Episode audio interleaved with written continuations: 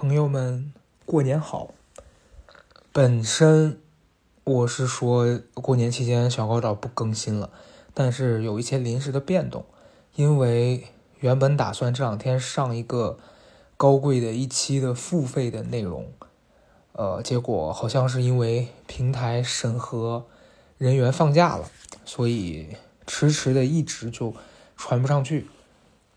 原计划是明天上线那期内容，但现在还没有通过审核。呃，我也不知道明天它是能传上去正常的上线，还是说得等到过完年收假了。所以今天临时打算录一期这个小高的岛。嗯，哎呀，怎么说呢？过年嘛，我相信好多朋友都已经到了。忍耐的极限了。嗯，我昨天的时候，昨天初二就已经看到有一些朋友回到了自己工作的城市。我看到有两个人都是已经回到上海去了，有人是东北的，有人是长沙的。所以我觉得这件事儿还挺好笑的。那个长沙的朋友就在朋友圈里发说，终于回到了安静的上海。然后另外那个东北的朋友就发了一个临走前在家吃的饭。我问他，我说怎么走这么早呀？他说挣钱要紧。就大家每个人的诉求和离开的原因都不一样，但共同的原因就是真的是待不下去。嗯，我其实这次反倒还好。呃，前两天跟我爸进行了一次一一到两次的这种深度交流，然后我爸还提醒我说，以后不要在播客里面说他。他说：“你把我的隐私就有点泄露了，但是还好，他也没有说是很不高兴，只是觉得说可以聊一些开心的事儿。所以今天这一期想跟大家分享的是我这次过年回家的一些发现，还有在这个过程当中的一些心情上头的产生的微妙的感受和变化。嗯。”其实我现在开始录的时候，我已经想好大概标题是什么。就我想说的主要的内容，就是要尊重他人的命运。为啥会在过年期间想到一个这么大的这个主题呢？就是听过我之前的播客的朋友，可能多少有一些了解啊。但我可以专门解释一下，就是以往在过年回家的时候，呃，因为常年都在。外地工作嘛，然后你每一次回家都希望过年的时候大家是比较和谐，呃，一团和睦的这种状态。但是每一年，好像很多家庭都这样，就到了过年期间，所有的矛盾好像都在这几天突然爆发了。就是平常好像联系也不多，或者是说平常联系通过手机啊干嘛的。可能没有那么直接的冲突，但过年这个节点变成了这些人不得不聚在一起之后，反倒冲突变成直接当面的这种碰撞，然后就家家户户的都是，好像就是这么一个流程。就比如说大年三十先啊拜年，每个人都和和气气，都在这边祝福，然后到了初一。还可以勉强撑一撑，到初二就大爆炸，大撕，嗯，互相埋怨指责，老死不相往来，然后到初五初六，好像觉得这个事儿过年不该这么处理，又彼此稍微服个软，然后周而复始，结束之后可能也并不是心里并不是像嘴上说的那那样。啊，就全都是说，要不是看在爸妈的面子上，我才不会跟他低头呢。类似这样子的情况，然后新的一年开始，又是继续矛盾累积累积，到明年的春节再次上演这种家族发烂发臭的戏码，真的挺没劲的吧？我就是说，啊，所以我我家之前也有过这样的情况，所以我我一度会觉得每次想到过年回家压力很大。因为就不想看到这一切，你就觉得为什么呀？为什么呀？你找不到原因，就好像不管你再怎么小心翼翼，总会有人去点那个火，然后炸弹每一次你都觉得说我可以避免让它爆炸，我可以试试，但你发现这就是个循环，啊，就是二零二二年出的那部剧《循环》，那俩人反复穿越，反复想要阻止炸弹爆炸，但炸弹回回爆。所以我在今年回家之前，我也是已经做好这个准备了。我觉得说真这样的，我也认了。但好在我家今年情况就是，他们的矛盾 已经已经几乎是到了一个不可调和的情况，所以，嗯，不怎么见面了，反倒就清静一些，也可以，呃，比如说我跟我爸之间也可以进行一些静下来的一对一的交流。如果是以往，可能那些朋友啊、亲戚啊来了之后，谁可能又说了一些话，然后他就比较处于一个。暴躁的状态听不进去，然后那个时候你想让他听得进去，你是怎么想的？是很难的。那这次我跟我爸进行的交流，其实主要围绕几个方面。第一个是，呃，肯定父母嘛都会跟你先抱怨一下，觉得自己生活不太如意，然后这当中就牵扯到一个是他觉得自己不如意是因为外在的环境或者是其他人的因素造成的。然后我在跟我爸聊的过程当中就。帮他纠正了一个观念，当然我也不知道这个事儿最终成果是怎么样。至少在我们俩沟通的过程中，他说他意识到了，就是很多像我们父母那一辈的现在中老年人，他们会有一个想法，是觉得自己一直不顺，是因为外面整个环境非常的差，然后导致了自己在这个差的环境当中心态受到影响，然后外外面的世界又特别险恶，所以自己。一直处于一个身不由己的这样一个状态，很多这一辈的家长都会有这种心态。其实我小时候就老听他们这样讲，那个时候我对这个说法的态度是，我觉得为什么呀？就是真的有那么危险吗？当时是这样，然后一度变成了我也被影响，会觉得说，哦，他们说的可能是真的。但我这一两年我自己的感受是，就是即便外在有。再多不好的东西，就你不能把它归纳成它是你做不好事情，或者是你遇到困难的原因，因为这个环境对所有人是一样的啊。就咱们今天不讨论那些呃万柳书院少爷的这种人和我们的区别，咱们只讨论普通人。其实大家在面对整个环境和社会资源各种的都是差不多的，所以。很多人在失败之后，因为他害怕这样的坏事再次发生在自己头上，所以他必须找到一个抓手，然后就变成了他怪其他的人，然后怪环境。我觉得怪环境算是最主要的一批吧，然后怪其他的人可能是在生活的过程当中，对方曾经给了他不好的体验，或者是对方说过一些话伤害过他，然后对方也从来没有跟他进行一个道歉，因此他每一次要开始新的。冒险的时候，他都会想到之前遭受过的创伤，比如说，呃，曾经对方说过的哪句话让他当时在上一次冒险的时候心里面感觉到很恐慌，然后最后失败了，他就会觉得说，你看，如果不是当时我遭受过那么不公正、那么带有偏见的对待，我现在可能也不是这样。然后时间长了，这个东西就变成了内心一个根深蒂固的想法，就是。我的成功和别人怎么看待我是有绝对的关系的，因为人毕竟是生活在一个社会网络里的嘛。就我觉得这个东西确实也是我这最近这一段时间我才意识到这个东西对人的影响有多大。所以我在跟我爸交流的过程当中，我讲到这个事儿，我说，呃，首先第一个是他们说你不好这件事儿，有一部分是真的，那。当你现在回来再想你以后会遭遇到的风险，然后你还觉得他们会那样对待你，这件事儿它就是一个要打问号了。因为我觉得这也是我以前很怕的一件事儿。比如说我曾经遭受过一些挫折之后，我就变得特别紧张，然后特别敏感。所以当我在收到一点点不好的评价的时候，我就会觉得整个世界都是充满恶意的，也就。导致了我更加畏手畏脚。我曾经的很多想冲出去干一番事业的那个勇气，在这个阶段的时候是完全被压制的。我就觉得说，我不能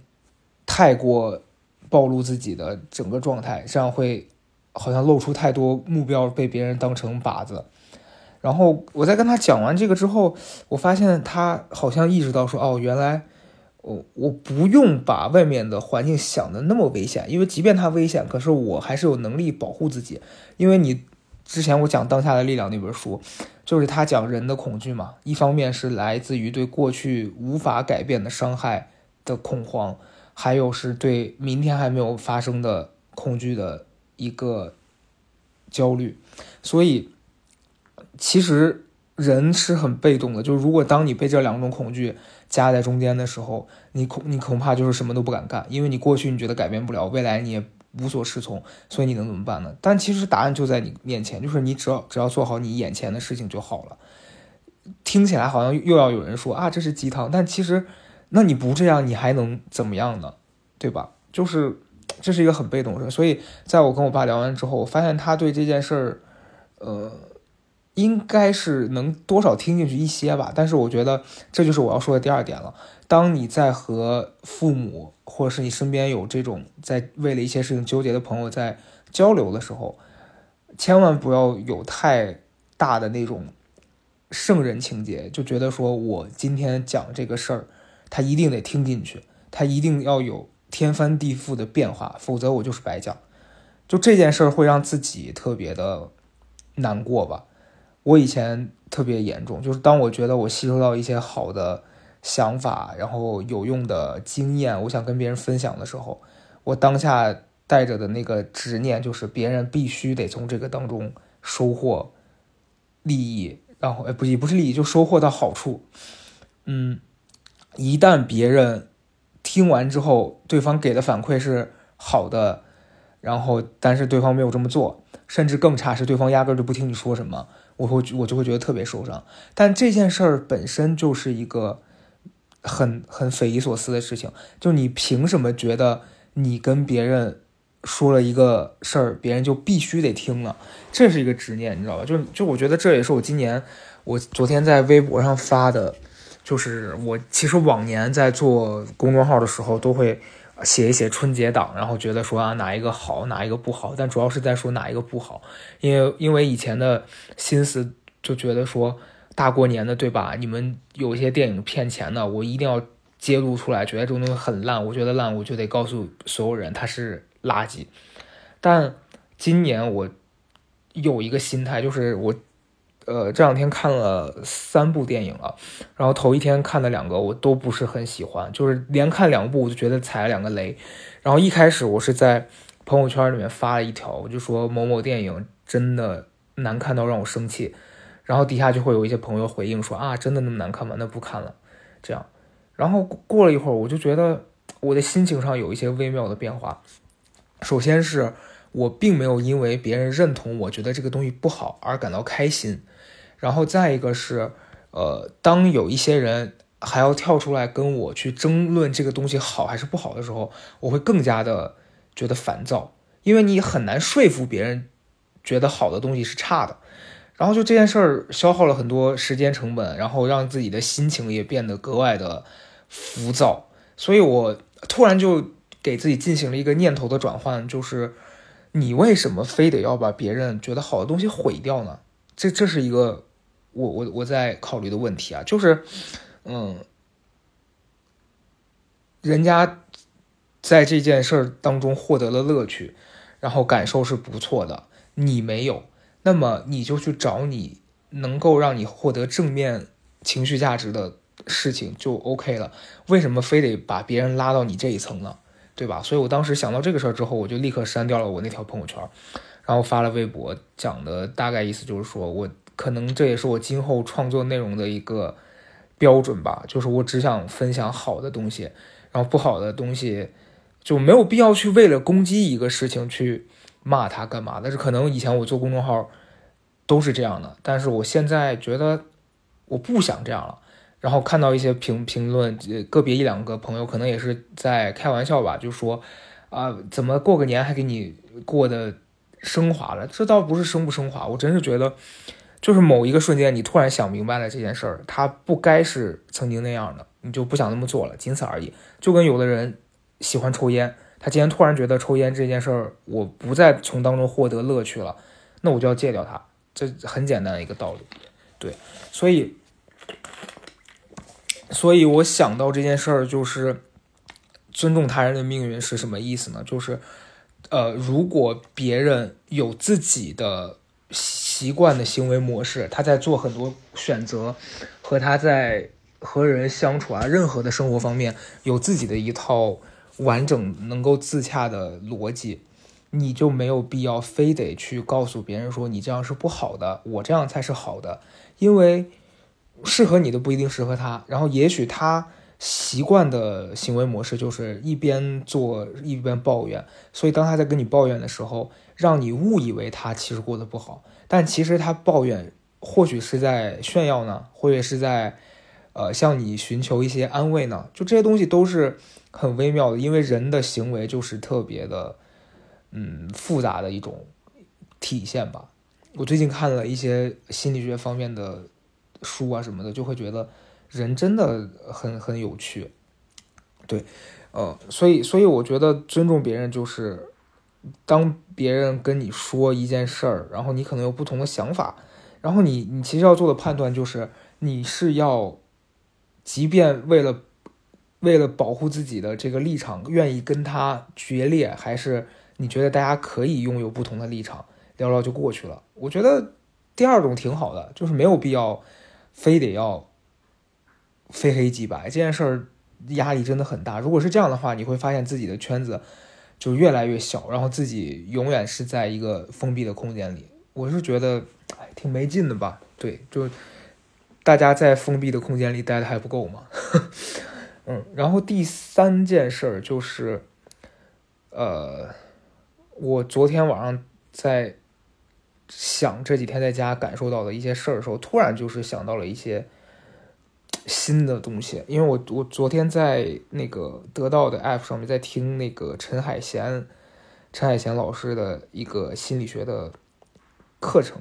他那个有有有三个，然后我昨天听的是家庭关系那个，因为我看到他说可以免费试听，我就试听了，我从当中就突然被他某一句话然后戳中，我就想说哦，我发现我们家人之间相处的模式就是很。很微妙，以前不知道。就举个例子吧，以前就是像我刚开始这一期讲到的，我说为什么，呃，比如说家里有一个人的性格是那么的暴躁的，他特别容易被其他人激怒，然后为什么这件事儿就会在你们家里面反复反复的重演？然后，呃，陈海贤的那个课里面讲到一个点，就说在一个家庭当中，这个关系它都是有一个。习惯的模式的，就有的人在这个家庭当中扮演的是一个牺牲者的角色，啊，就他在这个家庭当中不停的奉献，但他成为牺牲者的原因也是很复杂的。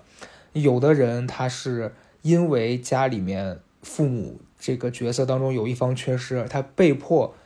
成为了当中的某一个角色，然后但其实心里面他会有很多不甘，或者是他在做这件事的过程当中，他其实也渴望。得到他所需要的父母给他的这种情感，然后在这个位置上，心理就会发生一些微妙的变化，然后行为就会直接体现出来。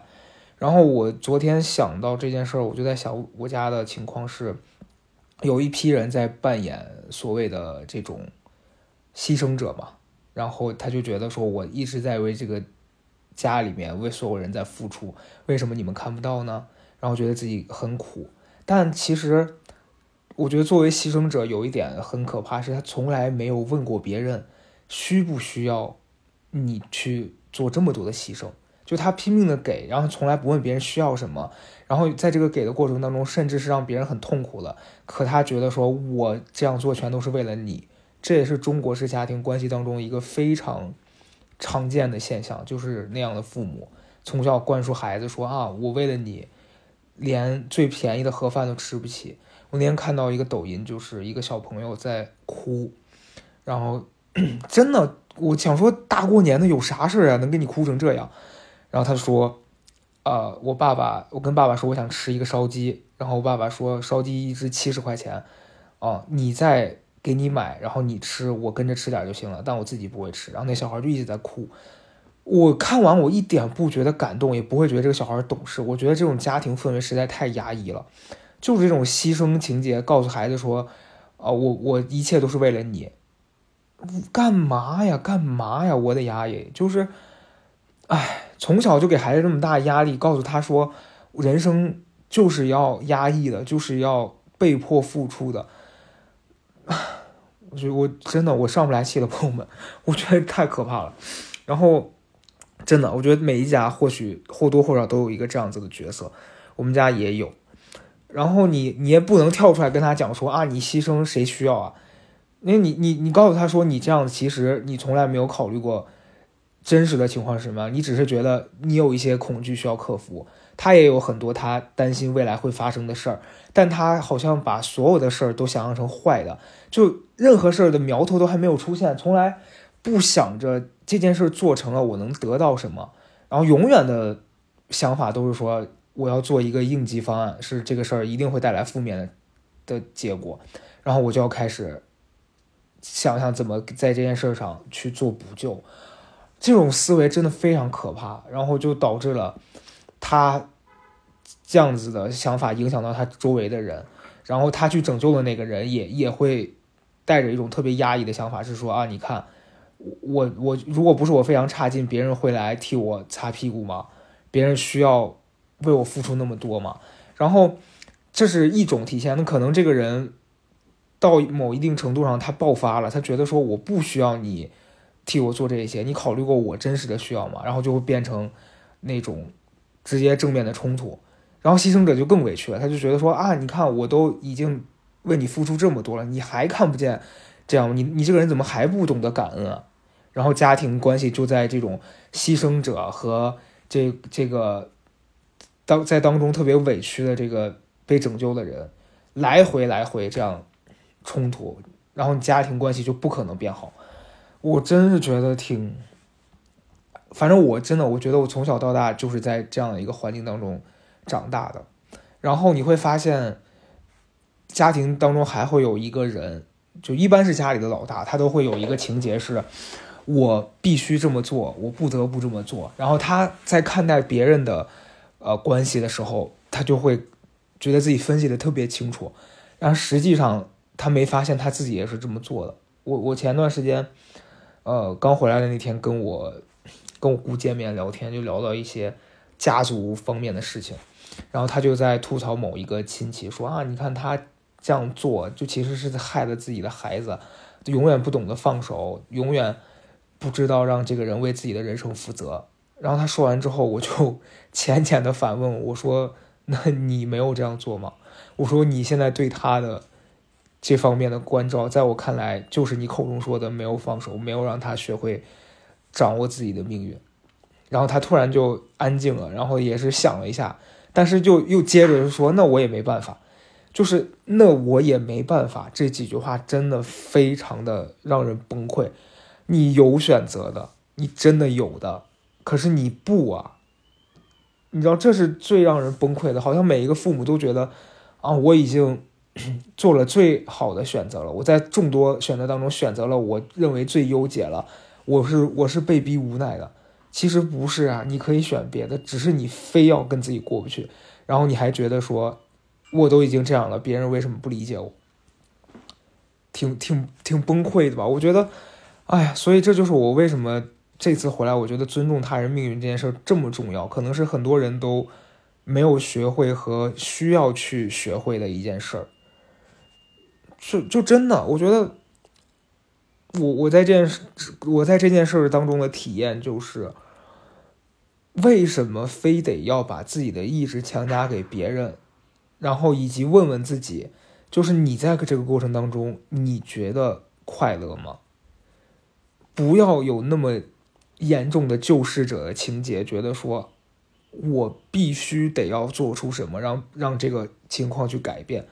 我觉得你要唯一要改变的就是你自己对待这些事情的心态和你怎么能让你周围的人开心，而不是你觉得我我现在这个都是被逼无奈，然后我让你们不开心是为了你们以后的开心，以后会发生什么根本就没人知道，这这这件事真的太吊诡了。对，所以大概今天要说三点，是是是我回来的这一趟的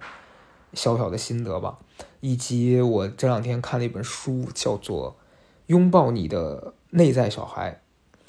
这个书也是我觉得，哎，反正我觉得我二零二三年第一本书，其实不是我一月份开始读第一本书，是在农历新年之后的第一本书，然后也是我在。豆瓣上标注我的第五百本读过的书，然后我就觉得，哎呀，太喜欢了。就是可能他还是对于一些人来说，觉得啊里面讲的这些道理太太温和，然后太鸡汤。但我真的觉得这些书